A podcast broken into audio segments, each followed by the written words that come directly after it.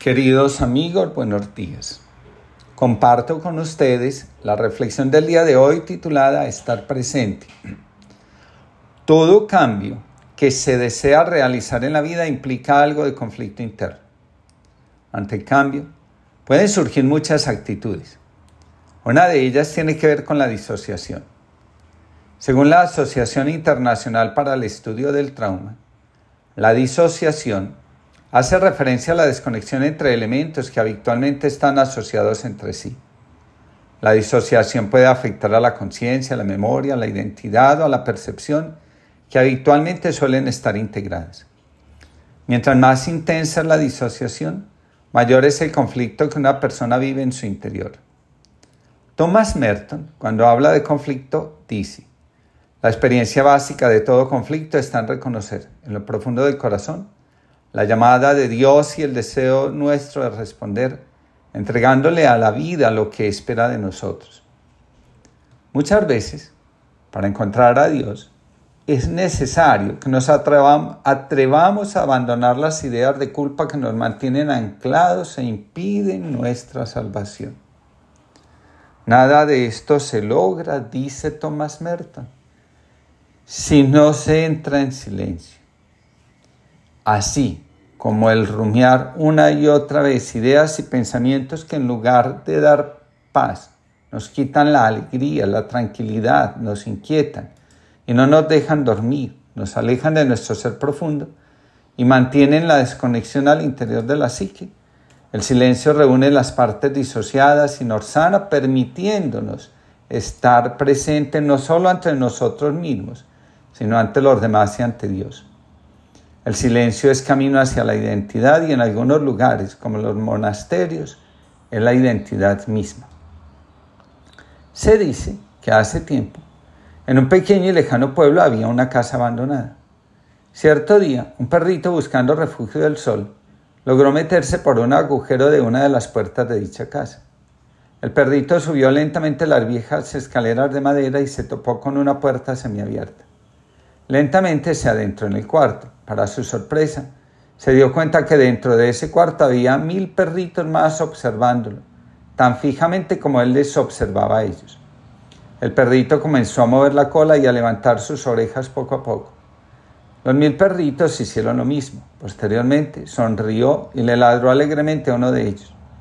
El perrito se quedó sorprendido al ver que los mil perritos también le sonreían y ladraban alegremente con él. Cuando el perrito salió del cuarto se quedó pensando para sí mismo, qué lugar tan agradable, voy a venir más seguido a visitar. Tiempo después otro perrito callejero entró en el mismo edificio y llegó a la misma habitación. A diferencia del primero, este perrito al ver los otros mil perritos se sintió amenazado ya que lo estaban mirando de una manera agresiva. Posteriormente empezó a gruñir. Obviamente los otros mil perritos gruñeron igual que él. Comenzó a ladrarles ferozmente y los mil perritos le ladraron ferozmente. Cuando este perrito salió del cuarto pensó, ¿qué lugar tan horrible es este? ¿Qué perros más desagradables y agresivos? Nunca más volveré a entrar allí. En la pared de dicha casa se podía ver un viejo letrero que decía, la casa de los mil espejos. Y es que todos los rostros del mundo son nuestros espejos. Mientras que la disociación es un estado de ausencia del alma que no se atreve a resolver lo que le duele, la enajena y le impide tomar las riendas sobre su propio destino. El silencio, por su parte, es ausencia de las preocupaciones por agradar a otros, por estar a la altura de sus expectativas para centrarse en lo único fundamental.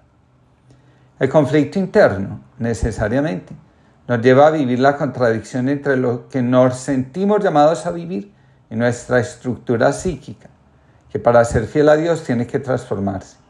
De lo contrario, la respuesta a Dios y la fidelidad a Él se verán constantemente sometidas a la prueba de la incertidumbre y la tentación.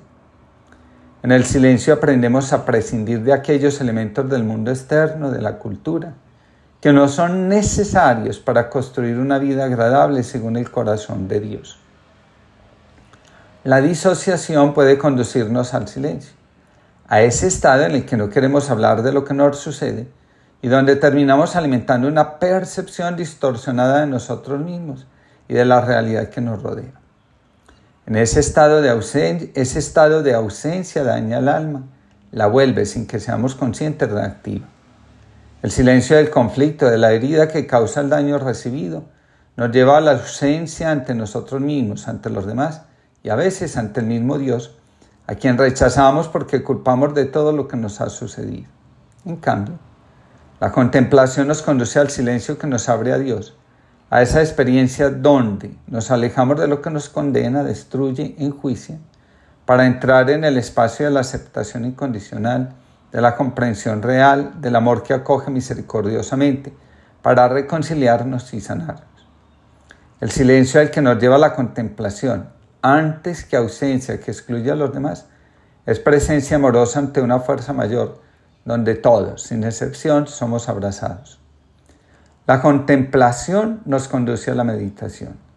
Cuando meditamos entregamos lo que somos. Meditando echamos las cosas a andar en la dirección que les corresponde. Cuando contemplamos dejamos que las cosas sean.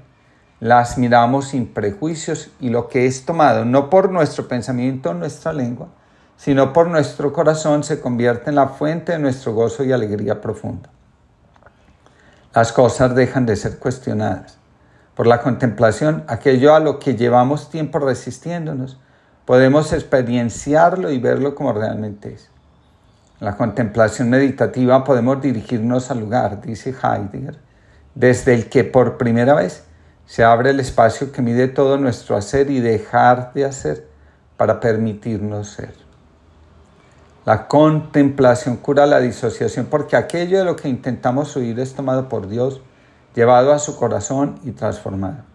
Muchas veces, allí donde fuimos heridos, encontramos el punto de partida para una vida diferente la contemplación es la capacidad de no actuar. En este ejercicio aprendemos a tener acceso, como dice Heidegger, al espacio donde el ser humano siempre está, el presentimiento. Según el filósofo, el presentimiento es el escalón previo en la escalera del saber. Todo lo que se puede saber tiene su sede y está junto al que es primordial para que toda existencia sea posible y todo sentido realizable. En el presentimiento, nuestro corazón late junto al corazón de aquel que con su sabiduría gobierna y ordena todas las cosas.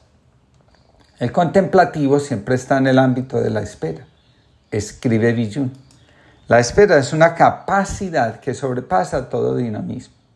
Quien se conforma con poder esperar supera todo rendimiento y los éxitos que de él resultan. Solo en la espera sin propósito alguno, en la pausa de la espera, el ser humano advierte aquel espacio en el que se encuentra desde siempre.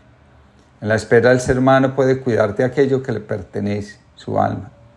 El contemplativo es alguien que tomando conciencia de la alienación que representa para el alma el afán de resultados y la embriaguez por el éxito, toma la decisión de cuidar su alma porque sabe que una vez que ésta se pierda, no se puede dar nada para recuperarla. Dios que te escondes en el silencio para hacer ruido en mi interior. Dios que te haces carne en el corazón de una niña para empezar una revolución. Dios que decides hacerte eco en una aldea perdida para mostrar tu grandeza. Dios que estás presente en un trozo de pan para confundir a los sabios. Dios que te escondes pero que deseas ser encontrado. Oh Dios de lo escondido, ¿dónde vives? Jacobo Espinos. Que tengamos una linda jornada y que el Dios de la vida nos acompañe y en este día de manera especial a todas las mujeres.